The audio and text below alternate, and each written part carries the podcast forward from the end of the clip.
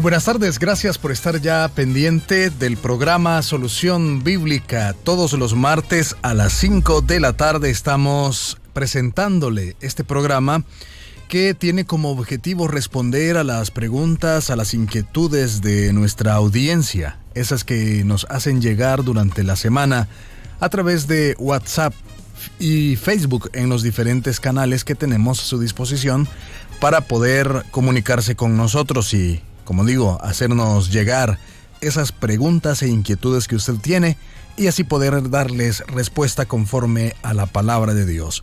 Para responder a esas preguntas se encuentra ya con nosotros el pastor Jonathan Medrano, a quien le damos la bienvenida. Gracias hermano Miguel Trejo. Un saludo muy especial para toda la audiencia de Corporación Cristiana de Radio y Televisión. Gracias por honrarnos con su sintonía en este su programa Solución Bíblica. También a todos aquellos que ya están siguiendo esta transmisión a través de la fanpage de Solución Bíblica y también de los medios oficiales de la Corporación Cristiana de Radio y Televisión. Pastor, continuamos en esta situación en la que no solo nuestro país, sino todo el mundo está atravesando una situación muy difícil, una situación sin precedentes. Y quisiéramos siempre pues motivar o hacer una reflexión previa en estos momentos para nuestra audiencia, para aquellos que están conectados con nosotros acá en El Salvador, en Guatemala y en todo el mundo, Pastor Jonathan.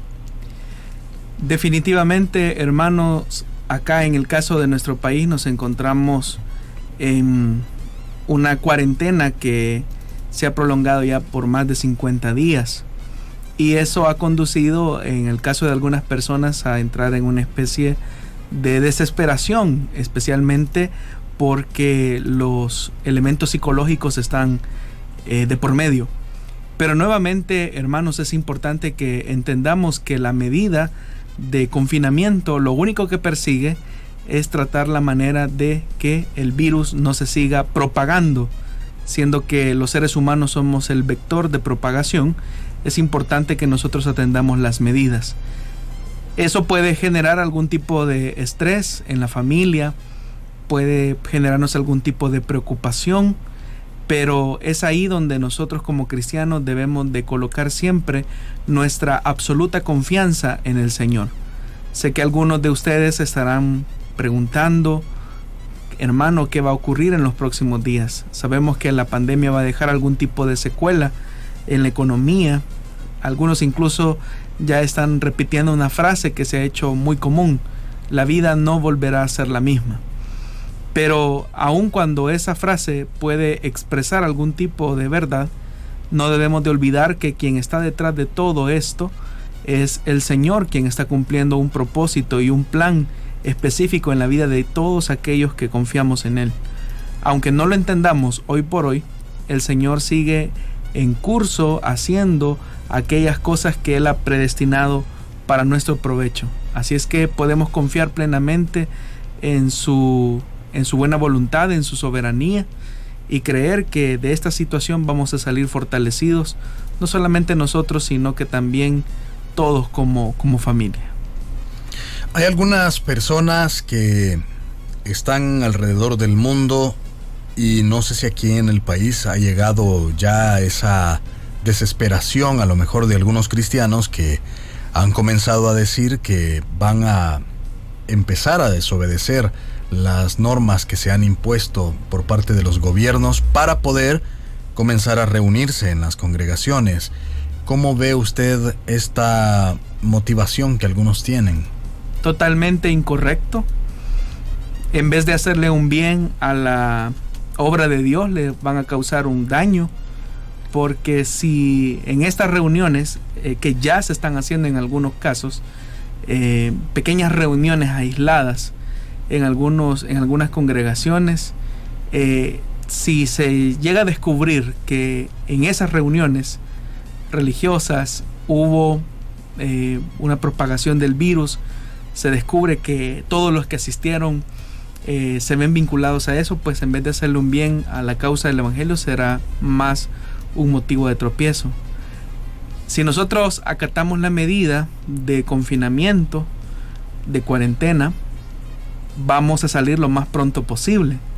Pero si continuamente estamos eh, transgrediéndola de manera innecesaria, no porque tengamos una necesidad de ir a comprar algo para nuestra familia, sino que simplemente porque ya no aguantamos estar en casa.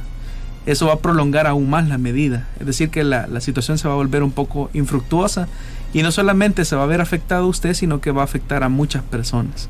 Así es que lo mejor que podemos hacer es seguir las indicaciones de las autoridades. Algunos tristemente incluso hasta en sus redes sociales comparten eh, la desobediencia de esta, de esta medida de confinamiento. Así es que no, no, no estamos transmitiendo un mensaje positivo, aun cuando nosotros lo querramos justificar que vamos a seguir predicando la palabra de Dios y que no, el mensaje no, no se va a mantener encerrado. Eh, predicamos más con nuestro ejemplo que con nuestras palabras. Ya que tenemos este medio y pues no tenemos reuniones, algunos, bueno, el contacto por el momento es imposible para poder hacer algunas preguntas o algunas aclaraciones con respecto a la vida de iglesia, por eso aprovechamos este momento. Hay algunas personas que también están realizando diferente activismo, sobre todo en redes sociales, eh, y han comenzado pues a lo mejor a, estarlo haciendo como si fueran eh, pastores o fueran eh, ministros de algún tipo, profetas. Em, pero hay otras personas que criticando estas motivaciones o estas actitudes de algunos dicen que lo que estamos atravesando en este momento es para que como iglesia callemos un momento y que nos pongamos o que estemos quietos y que comencemos a ser ministros, pero dentro de nuestras familias, porque a lo mejor eh, pues era una parte que se había descuidado, eh, eran muy buenos ministros afuera o buenos eh, cristianos en la iglesia o en otros lugares, pero dentro de sus casas o sus comunidades dejaban mucho que desear. Entonces estos dicen, mejor deberían de volcarse a hacer ese activismo en sus mismas casas. Entonces yo quisiera que hiciéramos por ahí una eh, diéramos como una línea con respecto a esas eh, dos posiciones que le menciono, pastor. Es cierto, hermano, las redes sociales han venido a sacar lo que había dentro de los corazones de muchas personas, tristemente. Especialmente por aquellos que se dan a la tarea de hacer pequeños espectáculos en sus redes sociales. Y eso, insisto, en vez de traer un beneficio a la causa del Evangelio, eh, vienen a ser eh, de tropezadero. Y me estoy refiriendo a cosas como de las que ya hemos hablado en este programa, como yo declaro, yo decreto, yo ordeno, em, o el Señor me ha mostrado esto, el Señor me ha mostrado aquello. Y realmente cuando uno ve sus, sus conductas y, y uno también observa el contenido de lo que están diciendo, está súper alejado de la palabra de Dios. A eso sumémosle que muchos de los que ahora están predicando en redes sociales em, puede ser que nazca de una motivación sincera, eh, de hacerlo de la manera más en sus posibilidades. Pero yo creo, hermano, en lo que usted dice, creo que ha hecho una muy buena reflexión al decir que este tiempo de cuarentena nos ha puesto un stop para que eh, nos coloca en un nuevo escenario, que es un escenario que ya teníamos, el escenario de nuestro hogar, de nuestra casa, y como usted bien lo señala, eh, somos llamados ahora a tener un espacio eh, de profunda reflexión al interior de nuestros hogares. Sin embargo, cuando a veces hacemos eh, lo opuesto, cuando queremos acelerar las cosas y cuando vamos a regresar y, y si no podemos, pues vamos a hacer esto. Yo no digo que sea malo, no estoy criticando eso, lo que estoy diciendo es que no pasemos eh, por alto la enorme lección que Dios eh, nos está dando en el sentido de hacer una valoración interna, un examinarnos a nosotros mismos y ese examen tiene que pasar desde el mismo centro de la familia. Es decir, hoy la cuarentena nos ha obligado a convivir con nuestras familias, los esposos que no tenían tiempo antes de, quizás por los trabajos, por las tareas de los hijos, por los afanes de la vida, hoy se encuentran eh, cara a cara. y que a veces esos afanes, perdón, pastor, incluyen el, entre comillas, la obra de Dios. Sí, es cierto. O sea, a veces nos hemos saturado de tanto activismo y como lo compartíamos el domingo en nuestro culto en línea, confundimos el activismo por servicio a Dios. Y eso no puede ser así. Debemos de hacer entonces una valoración eh, muy sincera, muy honesta. Eh, y como usted lo decía, es un stop que de, estar en nuestras casas y, hacer esa, evaluación. Entonces lo primero que deberíamos de hacer es valorar a nuestra familia. A los primeros que deberíamos de ministrar es a nuestros hijos, a nuestras esposas, a nuestros eh, esposos, ¿por qué no decirlo? A nuestros hijos, estar con ellos y salir fortalecidos. Eh, tenemos medios de comunicación que de alguna manera eh, Dios está utilizando para ser edificados. Hay cuantas mensajes, predicaciones que están siendo colocados a través de los medios de la Corporación Cristiana de Radio y Televisión y yo creo que esos elementos deberían de ser suficientes y además deberíamos de apoyarlos. Eh, para que pues todos podamos ser edificados. Eh, hagamos esa reflexión sincera, hermanos. como repito, no estoy juzgando la motivación o las acciones de quienes así lo hacen. Ellos tendrán sus razones. Pero sí, no perdamos de vista ese elemento de reflexión al interior de nuestras casas, al interior de nuestras familias. Bueno, queríamos iniciar con este preámbulo ya que recibimos varias preguntas al respecto en el transcurso de la semana, entonces hemos querido eh, pues sintetizarlas un poco para que cada una de esas personas que nos preguntan a través de los inbox o a través de WhatsApp sobre temas como este puedan tener una luz un poco más amplia y poder eh, pues tomar de las respuestas que el pastor ha dado en estos momentos algo para poder tener, eh, poder saciar sus inquietudes. Entonces por esa razón es que nos hemos tomado este primer bloque para hablar un poco al respecto y pues que usted pueda tener una mejor luz en su camino y en sus inquietudes. Vamos en estos momentos a hacer una breve pausa y luego vamos a iniciar con la lista de preguntas de esta tarde.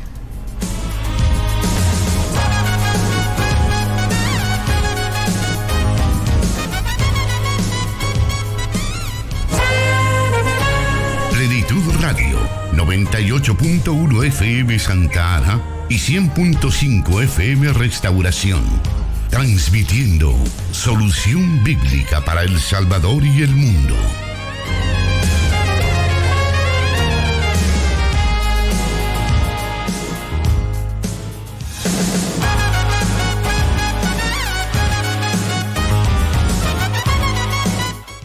Vamos a iniciar entonces con las preguntas que tenemos para esta tarde y la primera de ellas nos dice así. Dios les bendiga hermanos, mi pregunta es, ¿puede un pastor decirle a un miembro de su iglesia que es un publicano fariseo? Bueno, hay que tomar en cuenta que publicano y fariseo eran dos cosas o dos términos totalmente diferentes en la época de Jesús. Eh, un publicano como tal era un recaudador de impuestos eh, en beneficio del imperio romano y un fariseo pertenecía a la secta de los fariseos, que era una de las, de las sectas judías que existían en el siglo I. Y ambos términos no se podían mezclar, eran socialmente antagónicos.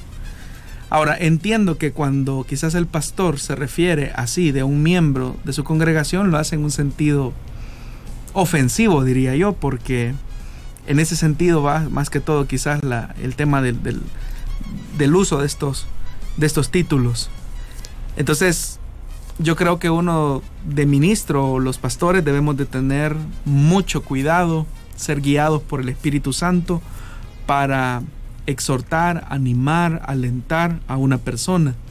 Y parte de eso es las palabras que decimos y cómo lo decimos. En el Evangelio de Juan nosotros encontramos que Jesús le dice a sus discípulos que Él ha comunicado todas las verdades que el Padre eh, le había transmitido a Él. Y en una de esas intervenciones el mismo Jesús dice que Él ha dicho todo lo que el Padre le ha mandado a decir y también la forma en que tuvo que haberse dicho. Entonces si Jesús siguió eh, transmitió la verdad revelada del Padre hacia sus discípulos por medio de la persona de Jesús y lo hizo en un tono adecuado, lo hizo eh, de una forma adecuada, exhortó de una manera idónea, ¿quiénes somos nosotros como seres humanos para utilizar calificativos eh, con la excusa de que queremos corregir a una persona llegando al punto muchas veces tristemente del insulto? En este mismo contexto de la predicación, existen muchas personas que creen que una predicación fue buena si ésta lleva una, entre comillas, exhortación. Y bueno, porque ellos entienden con esta palabra que son regaños, gritos y hasta ofensas como la que acabamos de, de escuchar o lo que nos preguntaba nuestro oyente. ¿Por qué las personas confunden estas expresiones con la unción o la exhortación, pastor? Lamentablemente, hermanos, eh, como usted bien menciona, hermano Miguel, eh, se ha confundido esos términos. Es decir, creemos que la palabra exhortación significa regañar, gritarle a la gente, ofenderla desde el púlpito. Y nosotros creemos que si un mensaje no lleva esas características o esas connotaciones de exhortación, el mensaje no fue bueno. Pero tristemente eh, somos una sociedad eh, muy violenta y muchas veces esa violencia también se traslada hacia los púlpitos y lo que es más, muchas veces los cristianos apoyamos esas formas violentas de predicar y a veces alejadas de la palabra de Dios. Muchas veces solo se toma un pasaje de la Biblia y sobre ese pasaje de la Biblia se comienzan a decir un montón de disparates que tristemente terminan en ofensas, en insultos, en maltratos. Y esas, esos pseudo mensajes lo que hacen es eh, dar una mala imagen, alejadísima, por cierto, de lo que es la predicación evangélica. El mensaje cristiano eh, tiene otros elementos que no son el insulto, no son las ofensas, ni los maltratos. De hecho que una de las cualidades que debe de tener un ministro de la palabra, y según lo enseña la escritura, especialmente en las cartas pastorales, es que sea idóneo para enseñar.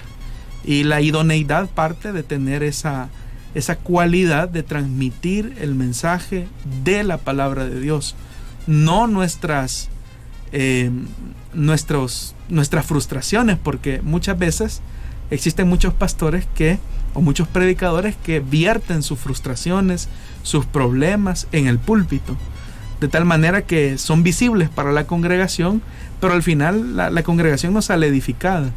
Y cuando no se tiene un nivel de, de criterio, ahí uno dice, el mensaje ya estuvo bueno porque nos dio una buena regañada el pastor, nos dio una buena insultada. ¿Y qué aprendió? No se acuerdan. O sea, sí, pero, pero estuvo buena la gritada. Porque creen que en el grito está la unción y, una idea completamente alejada de la verdad. Entonces, ¿qué elementos debería la congregación evaluar, si se puede decir así, de, un, de, una predicación?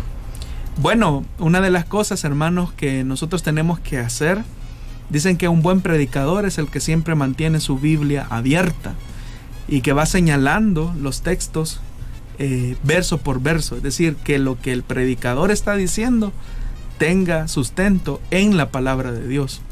Y aquí nace la importancia también de que como congregaciones, eh, y hablo en términos generales, eh, tengamos ese sentido de observar el contenido del mensaje, de no conformarnos con menos. Se hacen grandes esfuerzos, o al menos antes de esta cuarentena, para reunirse, las personas quieren escuchar algo de Dios y la responsabilidad nuestra como ministros de la palabra es tratar la manera de acercarnos lo más eh, posible al texto, permitir que el texto bíblico nos hable para partir de ahí eh, transmitir y actualizar ese mensaje que hemos leído, esa palabra que hemos leído.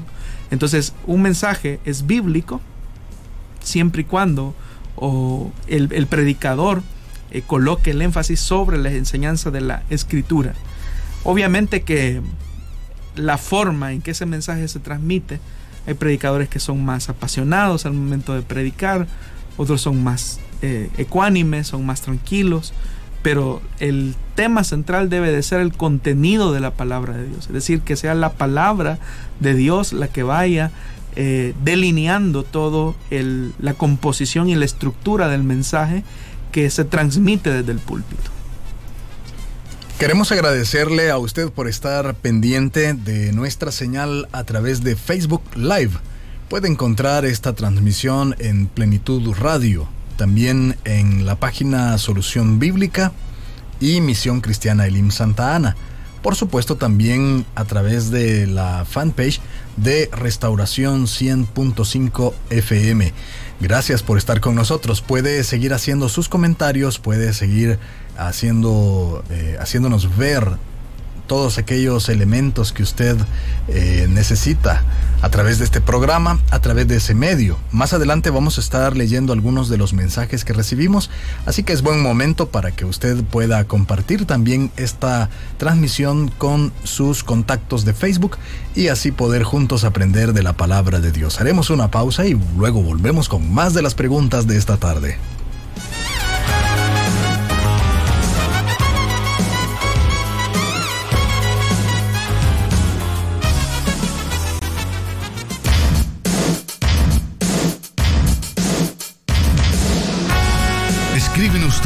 Preguntas al número de WhatsApp de Plenitud Radio 503 7848 5605 y número de WhatsApp de Restauración 503 78 56 94 96.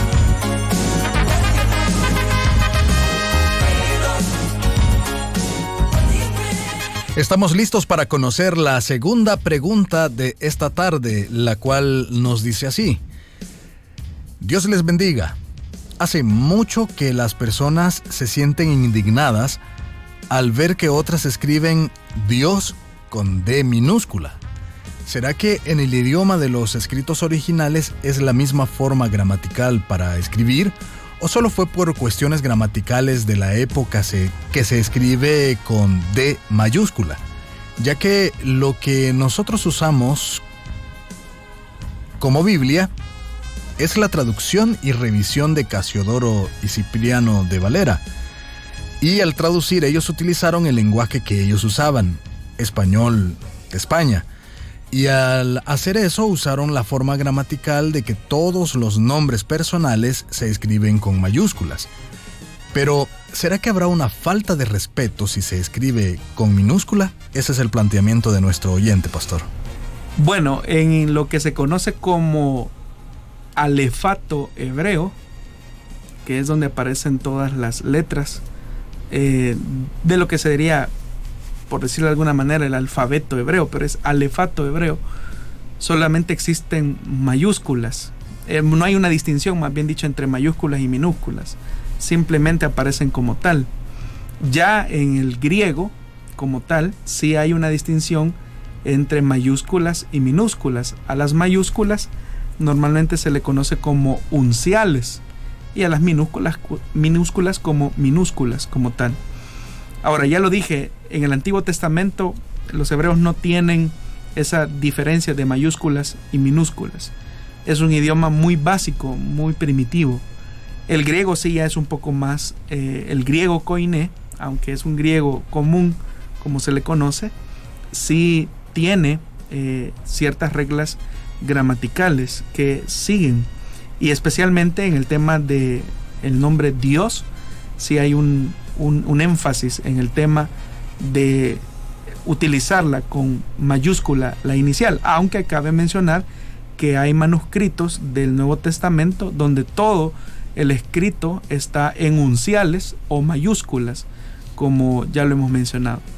Lo importante de esto, y especialmente en el tema del griego del Nuevo Testamento, es que hay ciertos manuscritos que por estar eh, er, escritos todo en unciales o mayúsculas, dan ciertos problemas eh, al momento de traducir. Uno de ellos es, por ejemplo, en la epístola a los Gálatas, donde se habla acerca de las obras de la carne y del fruto del Espíritu. Cuando se hace ahí una descripción de todos ellos, eh, los manuscritos que aparecen, de los que se traduce, ese texto aparece normalmente en unciales o en mayúsculas. El problema es que al momento de traducir, el traductor se encuentra con la complejidad de saber si, por ejemplo, en el tema del espíritu se está refiriendo al espíritu de Dios o se está refiriendo al espíritu humano. Entonces es, una, es una complejidad que se tiene, pero eh, basta solamente con tomar algunas normas de interpretación y eso es lo que los traductores han aplicado. Ahora, en nuestro idioma, el español, efectivamente, los nombres personales se escriben su inicial con mayúscula, porque son nombres propios. Al referirnos a Dios, al Dios verdadero, debemos de hacerlo eh, utilizando esa regla, ¿no? refiriéndonos a ese con, mucho respeto, eh, con mucho eh, respeto, admiración y colocando el nombre de Dios con la inicial mayúscula, porque estamos hablando de un único Dios. Si, si utilizamos la minúscula, estamos haciendo referencia a cualquier Dios. Entonces es importante que sigamos las reglas gramaticales, en este caso del español. En el decálogo hebreo, o sea, los diez mandamientos, eh, dice uno de ellos, no tomar el nombre de Dios en vano. ¿Qué significa esto de tomar el nombre de Dios en vano y por qué es tan importante para los creyentes dar el valor al nombre de Dios? Eh, nosotros escuchamos que decimos, ay Dios, como una expresión de, lo que sea, ¿verdad? O decimos adiós o cosas por el estilo. Entonces, eh, ¿será que estamos cayendo en irrespeto de ese mandamiento, pastor? Los judíos tenían tal respeto al nombre de Dios que incluso no lo mencionaban, a excepción de eh, contadas, en, contadas situaciones. Normalmente ellos preferían utilizar el nombre Adonai o Señor, pero nunca pronunciaban el nombre de Dios por el respeto que se le tenía, al punto que incluso con el pasar del tiempo eh, se perdió la pronunciación correcta del nombre de Dios. Nosotros en Occidente, porque no conocemos la cultura eh, de Medio Oriente, eh, muchas veces hemos perdido ese respeto al nombre de Dios y ocupamos el nombre de Dios de diferentes maneras, con usos que a veces son risibles y con mucha falta de con muchas faltas de respeto o de reverencia. Por ejemplo, hay personas que dicen, yo delante de Dios te di, es que delante de Dios te, te, digo esto, no te estoy mintiendo. Entonces utilizan eso delante de Dios como no te estoy mintiendo. Las otras veces sí te he mentido, pero ahorita no te estoy mintiendo.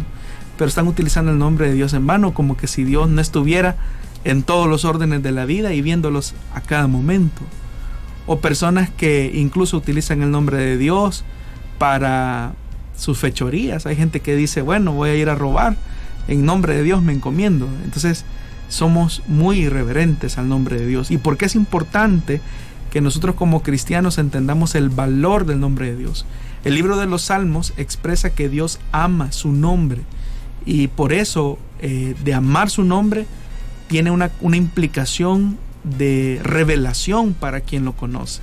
Es decir, aquellos que conocemos del Señor, eh, su nombre nos liga a Él, porque hay un aspecto de Dios que se nos ha dado a conocer y por lo tanto merece todo el respeto que, que debe de ser. Entonces debemos de tener un cuidado de no utilizar el nombre de Dios en vano, como dice la Escritura, de respetarlo, de tener ese sentido de, la verdad de Dios y de, y de su plenitud que lo llena todo.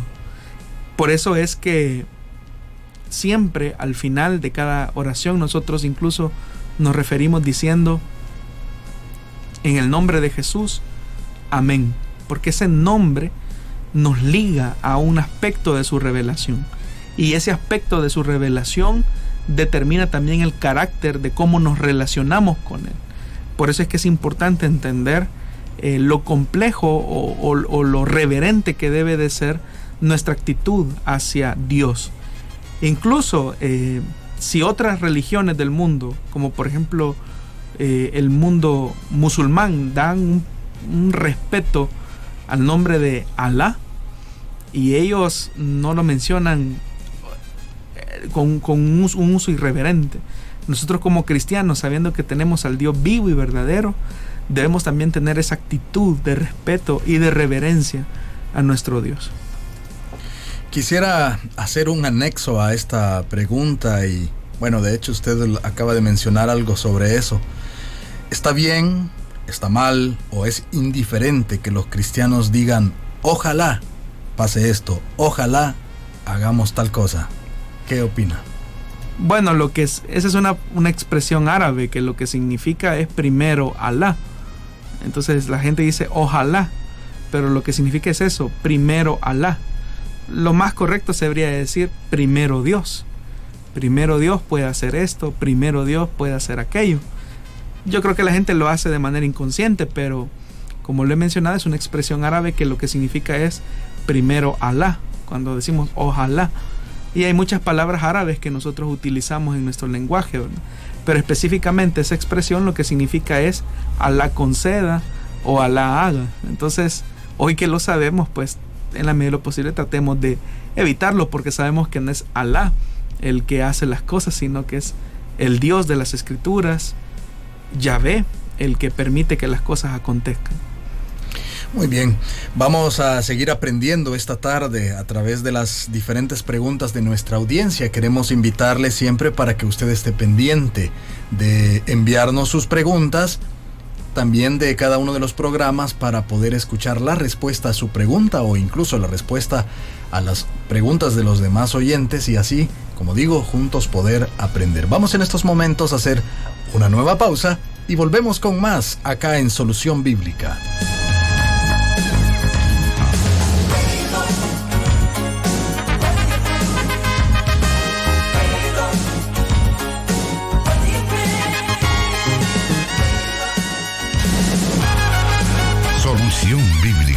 con el pastor Jonathan Medrano.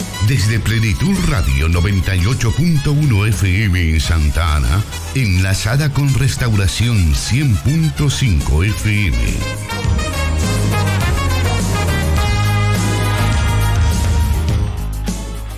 En estos momentos, un poquito más de la mitad del programa, vamos a dar lectura a algunos de los comentarios que estamos recibiendo a través de nuestra fanpage como es Plenitud Radio también Solución Bíblica y algo otros mensajes que estamos recibiendo por ahí también a través de WhatsApp de Restauración y de Plenitud Radio.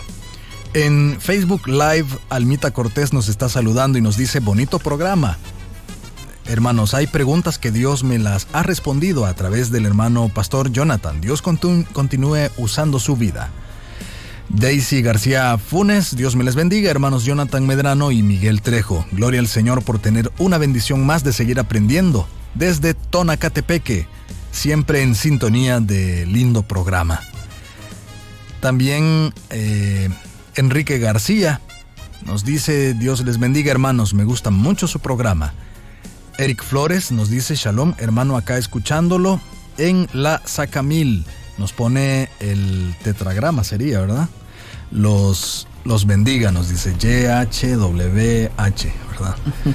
Eh, Almita Cortés por ahí también saludándonos, gracias. Mel Seren nos dice Dios les bendiga. Hermanos, muy buenas respuestas por parte del pastor, me gozo escuchándoles. Araceli Segovia Moreno, interesante, aprendemos. Yo no sabía que ojalá significaba eso. Dios los bendiga. Bueno, también usted puede escribirnos y decirnos dónde nos está escuchando para tener una referencia también de su lugar de residencia. Acá en, también nos está saludando Alba Nelly de Benavides, eh, Dasplay Arevalo. Saludos, Pastor Jonathan Medrano. Le saluda Dustin Arevalo. Eh, funeraria y Parque Jardín La Flores presente, dice por acá. María e amén. Alex Guardado, Excelente programa, saludos desde San Salvador. Servidor de Dios dice, hola, Dios le bendiga. Natalia Hernández, amén. Eh, y pues muchos hermanos que están por allí uniéndose a ver esta, esta transmisión a través de Facebook Live. También tenemos en la página de Solución Bíblica habilitado eh, para que usted pueda también estar viendo esta transmisión a través de Facebook Live y también comentándonos qué le parece a usted este programa y de dónde, de dónde nos está sintonizando. Por acá tenemos a Enrique García que nos dice me gusta mucho su programa. También pues hay otras por acá hermanos que nos están saludando y quienes también se están uniendo a esta transmisión. Por acá también nos envían de restauración saludándonos el hermano Francisco González, compartiendo, dice, su agradecimiento a Dios por decir que ya está dando del COVID-19, dice el mensaje del oyente. Él nos escucha en Nueva York, fiel oyente de 100.5 FM. Saludos hermano Francisco González, gracias por estarnos escuchando por ahí. Sabemos que las cosas están un poco duras, al igual que en diferentes partes del mundo, en esa ciudad específicamente. Esperamos que Dios pueda eh, ayudarles y sacarles adelante. Son varios mensajes que recibimos. Vamos ahora a pasar a la siguiente pregunta de esta tarde. Y dice de la manera siguiente. En la eternidad, ya sea en el cielo o en el infierno, los salvados o condenados tendrán cuerpo, cuerpo y alma, nos dice nuestro oyente. Debemos de tomar en cuenta cuál fue el diseño original de Dios antes de la caída. Y era de un diseño eh, único en el sentido que no estaba tripartito o, dividido como nosotros lo hacemos. La división eh, de alma, cuerpo y espíritu vino como una consecuencia del pecado, pero lo que Dios hizo fue un ser viviente, único. Ese fue el diseño de Dios. A causa del pecado que entró a, la creación es que se da esa, esa separación entre lo material y lo inmaterial como una consecuencia del pecado. De tal forma que la eternidad supone eh, volver nuevamente a ese origen de esa composición eterna, es decir, alma, cuerpo y espíritu como un solo ser. Entonces sí, efectivamente las personas en la eternidad tendrán un cuerpo, en el caso de los creyentes, glorificado, que obviamente ya no estará supeditado o no estará subyugado o asediado por el pecado. Y eso le hará disfrutar de la gloria y la santidad de la presencia de Dios lo que supone que la persona ya no tendrá inclinación al pecado, no va a envejecer y no envejecerá porque obviamente la muerte ya no se enseñorea de su cuerpo. En el caso de los incrédulos, también tendrán un cuerpo, obviamente que ese cuerpo será destinado para el sufrimiento, eh, dado que ellos rechazaron a la persona de Jesucristo y el camino que Él les ofreció de salvación.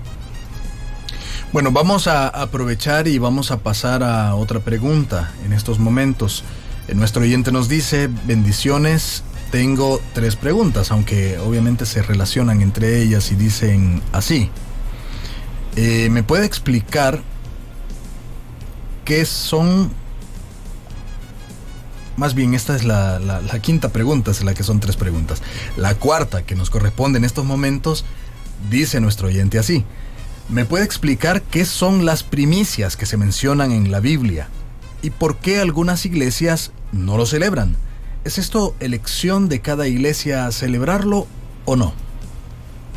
Bueno, hay que entender a qué se, a qué se refiere el oyente cuando habla acerca de, la, de las primicias, pero de lo que la Biblia habla o de lo que significa las primicias hay dos significados. El primero sirve para describir simplemente la primera porción del fruto de la tierra. Y la segunda hace referencia a las ceremonias concretas eh, relacionadas con la eh, primera porción de la cosecha. Era una de las fiestas que Dios había instituido para Israel. El sentido de esta celebración es un reconocimiento que todo lo creado le pertenece a Dios. Y en respuesta a esto, y como muestra de mayordomía, las personas entregaban la primera porción del fruto de la tierra a los sacerdotes. Estas ofrendas servían a su vez como un estipendio de los sacerdotes. Sin embargo, existía una diferencia entre las ofrendas mesidas, eh, que, es, que se mencionan en el libro de Levítico y también en otras partes del Pentateuco.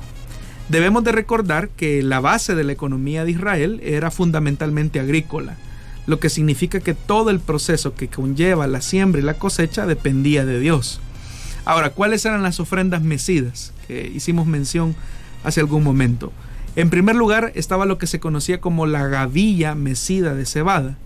Esta gavilla que se presentaba no estaba madura durante la fiesta de los panes sin levadura. Esta ofrenda se presentaba el primer domingo después de la Pascua. La ofrenda de la gavilla de cebada da comienzo a un periodo largo y peligroso que solamente acababa tras un periodo de 40 días de incertidumbre y de aprehensión. Finalizados esos 40 días eh, de incertidumbre, 40 eh, días de mucho peligro en el que la gavilla podía ser que diera su fruto o que no, eh, al finalizar esos días y si las gavillas daban su fruto, los israelitas debían de ofrecer los que se conoce como los panes mecidos de trigo. Pasados esos 50 días, como ya lo mencioné, se presentaba la segunda ofrenda, en lo que se conoce como la fiesta de Pentecostés. Es decir, que entre la fiesta de Pascua y la fiesta de Pentecostés había un lapso de 50 días. Al llegar al número al día número 50, eh, nuevamente se presentaba al Señor el fruto de la tierra, pero ahí era la cosecha y por eso es que era una fiesta muy solemne y era una fiesta agrícola.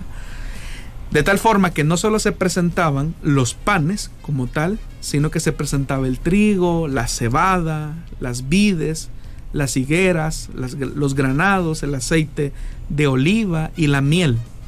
Todos estos productos corrían un gran riesgo entre la Pascua y Pentecostés, por lo que estos siete productos son como singulares desafíos de fe para poder ver la provisión de Dios. Es decir, que entre la ofrenda que se hacía de la gavilla mecida de cebada y los panes mecidos de trigo, durante ese periodo había un lapso de 50 días. ¿Por qué razón? Porque durante esos 50 días eh, lo que se esperaba era una lluvia lo suficientemente eh, necesaria para que los cultivos pudieran dar su fruto. Pero también por las condiciones climáticas de Israel se necesitaba un periodo también, eh, una gestación también de viento necesario, pero no mucho.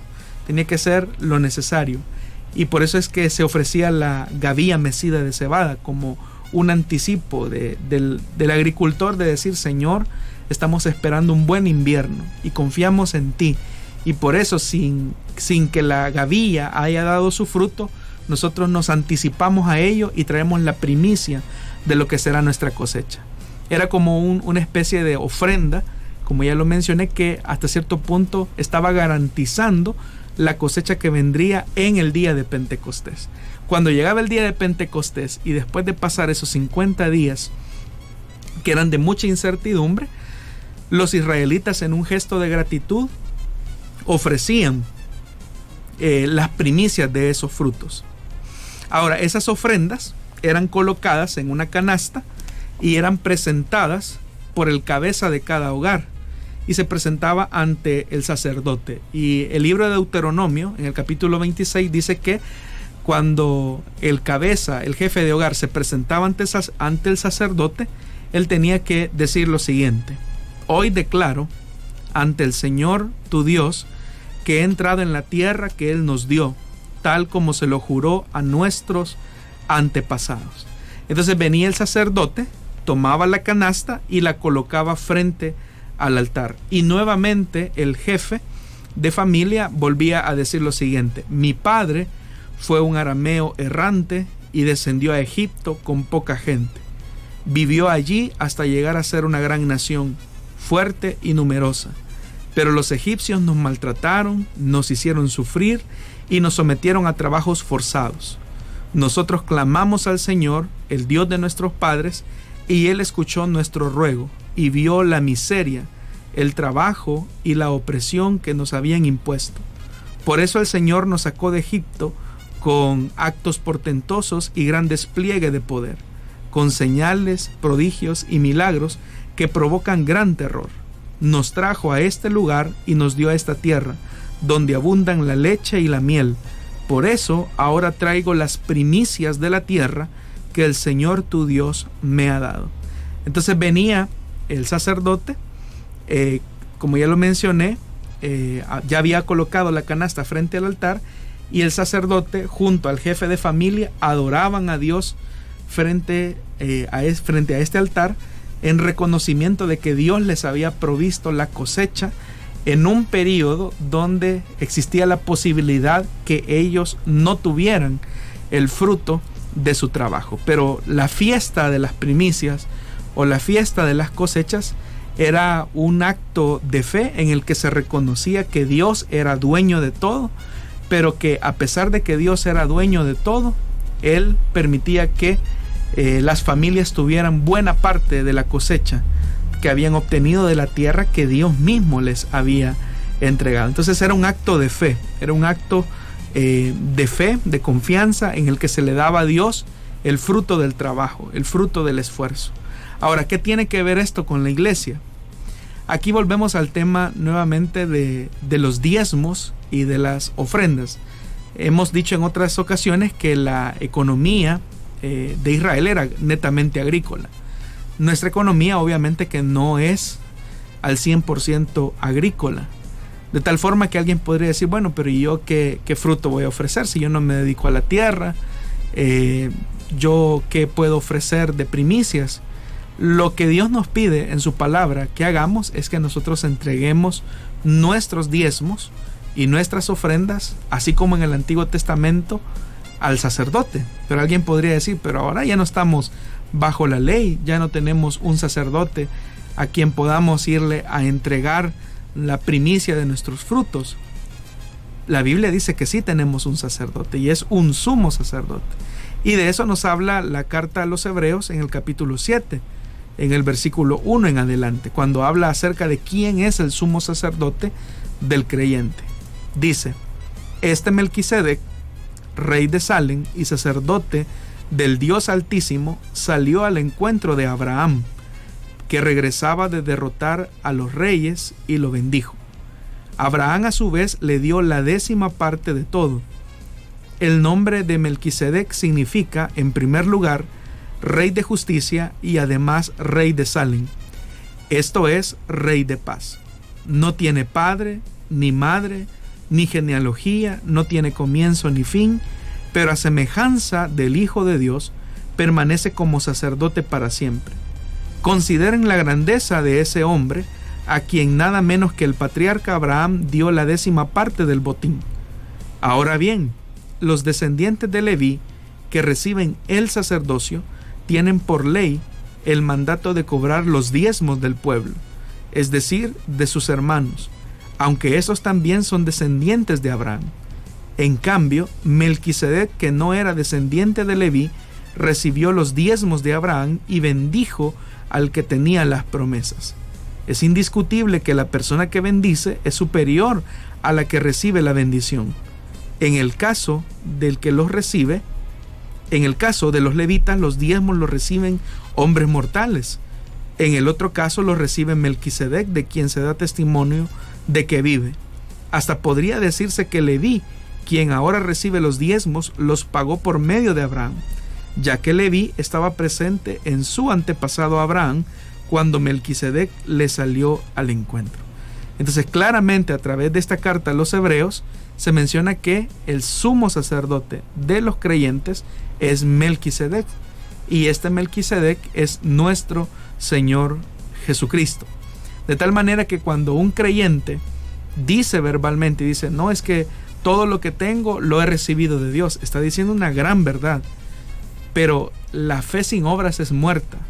Si nosotros auténticamente reconocemos que todo lo que tenemos lo hemos recibido de Dios, eso nos debe de llevar a la misma actuación con la que el padre de familia iba delante del sacerdote y ofrecía las primicias de su fruto, de su esfuerzo, para en un reconocimiento auténtico que Dios era el que había bendecido. Entonces cuando una persona reconoce y dice, mi trabajo, mi familia, mi casa, lo que tengo, Dios me lo ha dado, eso debe de conducirlo a reconocer el sacerdocio que está mediando eh, por nosotros eh, y que nos hizo posible tener todo lo que tenemos. Entonces, recordemos esto, es importante que nosotros en esa actitud de reconocimiento auténticamente honremos a Dios dando aquella parte que nos corresponde. Estamos hablando del tema de nuestros diezmos y de nuestras ofrendas a Dios. Es que nosotros no damos nuestros diezmos a un hombre,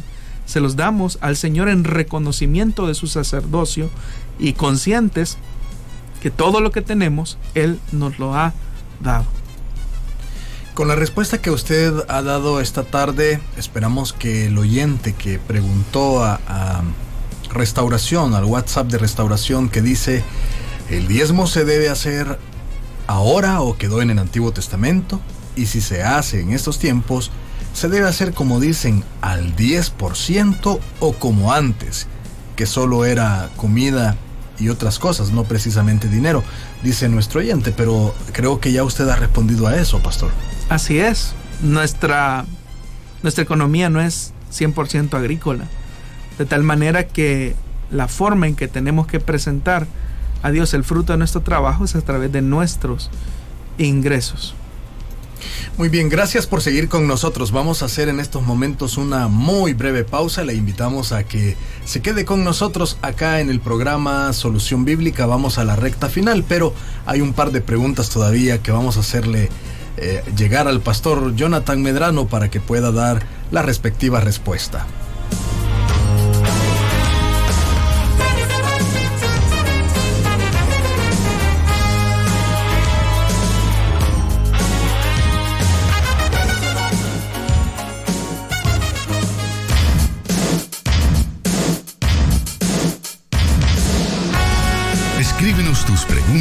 Número de WhatsApp de Plenitud Radio 503 7848 5605 y número de WhatsApp de Restauración 503 78 56 94 96. Muchísimas gracias por conectarse con nosotros a través de los diferentes medios que están a su disposición para poder recibir la señal de este programa a través de internet, en las páginas de Facebook, también por medio de las plataformas de en vivo plenitud.fm, restauración.fm.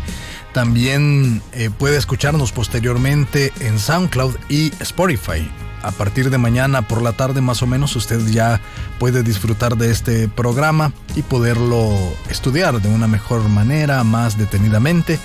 Eh, pues está ahí a su disposición. También por la noche a las 10 eh, es transmitido a través de el YouTube de Elim Santa Ana. Ahí puede también encontrar este programa eso de las 10 de la noche para que usted lo pueda ver en su Smart TV si así usted lo prefiere. Vamos en esta hora a eh, leer la siguiente pregunta que tenemos para esta tarde. Bueno, antes también queremos incluir un saludo a nuestro hermano Carlos Vidal, que nos está escuchando en San José, California. También se han reportado con restauración la familia Ramos en Cangrejera, familia Merino en Olocuilta. En la Libertad también eh, están pendientes de nosotros en Cuscatancingo San Juan Nonualco. Gracias por estar con nosotros, gracias por estar aprendiendo de la palabra de Dios a través de este programa. Muchas preguntas que están llegando, todas ellas son revisadas por nuestro equipo y se incorporan en la lista de preguntas que tenemos para el programa Solución Bíblica y en su debido momento serán respondidas por el pastor Jonathan Medrano. Muy bien, vamos entonces a la siguiente pregunta, como decía, y la cual nos dice así, y ahora sí vamos a esas tres preguntas de nuestro oyente, ¿qué es la cúpula de hierro de Israel? ¿Por qué Estados Unidos defiende tanto a Israel? ¿Y por qué Estados Unidos considera a Israel el hermano mayor? Esas son las preguntas que nos hace el oyente, Pastor Jonathan. La cúpula de hierro de Israel es una defensa militar que tiene el actual Estado de Israel y que se utiliza precisamente para eh, evadir los ataques con misiles que se hace al territorio de Israel. De tal manera que ellos tienen una tecnología que está diseñada para detectar misiles eh, de largo alcance y que son estos pues obviamente destruidos eh, en el aire y por eso es que se le llama la cúpula de hierro de Israel. Ahora, ¿por qué Estados Unidos defiende tanto a Israel? Es una pregunta que tenemos que ubicarla en el tiempo y el espacio correcto. Porque Estados Unidos no es que siempre haya apoyado a Israel. Es verdad que en el año de 1922 el Congreso de los Estados Unidos, por ejemplo, apoyó la idea de que se creara un Estado eh, israelí. Sin embargo, no hubo mayor interés. En el año de 1948, hay que tomar en cuenta que cuando nace lo que actualmente se conoce como el Estado de Israel, el primer país en reconocer a Israel como Estado fue la Unión Soviética y eso despertó el interés o encendió las alarmas, por decirlo de alguna manera, eh, en, Estados Unidos y específicamente en, en, Washington, porque hasta esa época el que entonces era el secretario de Estado, George Marshall, creía que reconocer a Israel como Estado alejaría a Estados Unidos de los países árabes y por ende del petróleo de Medio Oriente. Aparte que también Estados Unidos en esta época tenía serias sospechas de que por haber recibido el apoyo de la Unión Soviética, eh, Israel tuviera una inclinación de, tipo comunista. Y eso pues obviamente hacían ver hacía que Estados Unidos tuviera sus reservas o sus recelos hacia Israel. Sin embargo, eh, es hasta que se da la famosa guerra de los seis días, cuando Estados Unidos eh, se da cuenta de que Israel ha derrotado a varios estados árabes es que Washington ve con buenos ojos a Israel. Y es ahí donde ellos deciden enviar armamento militar a Israel, por lo que Israel pues se siente complacido por ese apoyo militar que se le dio durante eh, esos días. Recuerden que estamos ahí en lo que se llama el periodo de la Guerra Fría, es decir, entre el bloque occidental eh, capitalista, como algunos lo conocen, y el bloque eh, oriental eh, de tipo comunista, abanderado por lo que en ese entonces era la Unión Soviética. Cuando entonces Estados Unidos decide apoyar a Israel eh, en las diferentes guerras que se dieron en la década de los 60 y de los 70, eh, Israel entonces se convirtió en un bastión importante para los Estados Unidos y eso era porque Israel de alguna manera era como la puerta de acceso que le permitía eh, acceder a, Medio Oriente. Y también Israel se convertiría como en una especie de retén a la influencia de las ideas marxistas y al avance de la Unión Soviética en la región. Entonces, durante el periodo de la Guerra Fría, eh, Israel, junto con otros países no árabes de la zona como Irán, Turquía y Pakistán, eh, se convirtieron en una especie de guardianes de los intereses de Estados Unidos eh, cuando la Unión Soviética, por ejemplo, apoyaba a los nacionalistas árabes en Egipto, Irak, Siria, Libia y Argelia. Ahora, con sus continuas amenazas a los vecinos, Israel eh, ha conseguido militarizar completamente la región, provocando también una carrera armamentística que ha disparado la venta de armas en Estados Unidos. Eh, y a, Oriente Próximo. Es decir, así Washington, por ejemplo, emplea alrededor de 10 millones de ciudadanos en la industria eh, del armamento y gana miles de millones de dólares y también controla también eh, la región. Ahora, todos estos elementos que estoy mencionando son elementos entonces que Estados Unidos tiene sobre Israel, son intereses geopolíticos, intereses ideológicos, intereses bélicos y por eso es que Estados Unidos ve a Israel como una nación estratégica para sus intereses. Algunas personas incluso han mencionado que Estados Unidos realmente no tiene amigos, lo que tiene son intereses. Y podríamos ver en la relación de Israel y Estados Unidos eh, esta combinación. Ahora, es importante tener esto en claridad porque también eh, la ultraderecha de los Estados Unidos, representada en el Partido Republicano, sumado también eh, a la ultraderecha de Israel, eh, reflejada en lo que se conoce como el sionismo, hacen que los nacionalismos de ambos países se vayan concretizando, pero bajo la idea de, una, de un control sobre el territorio específicamente. Entonces hay un apoyo mutuo eh, de manera internacional. Por eso es que uno cuando ve las votaciones de la ONU o otros foros mundiales, siempre uno va a ver que los Estados Unidos vota como vota Israel o a la inversa. Eh, Israel vota como vota eh, Estados Unidos. Entonces eso habla de una afinidad ideológica, bélica, geopolítica, también, ¿por qué no decirlo de alguna manera, hasta religiosa? Y de ahí que eh, lo que el oyente menciona, ¿verdad? De considerar, eh, de considerarse como, como hermanos, eh, como tal. Pero obviamente sabemos que en la década de los 90 cae la Unión Soviética y ya no existe el mismo interés que, que existía antes sobre ese territorio. O más bien se transforman los componentes y los factores bélicos en el territorio de Medio Oriente.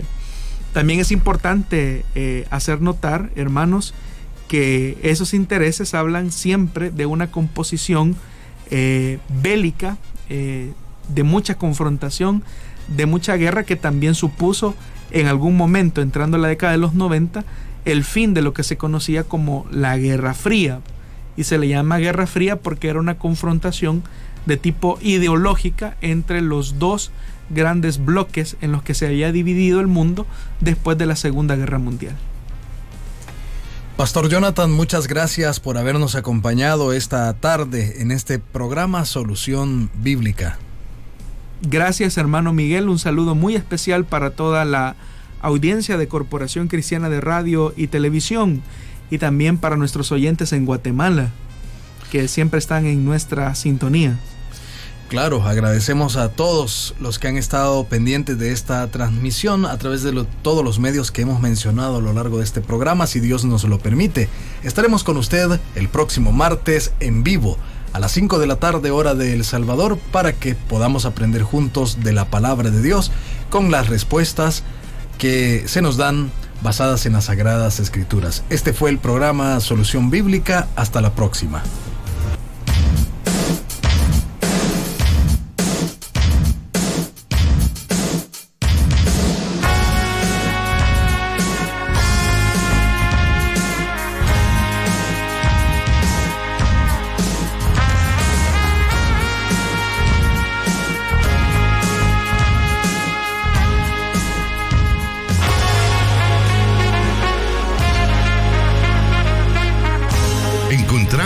Respuesta en la palabra de Dios. Solución bíblica. Hasta el próximo programa.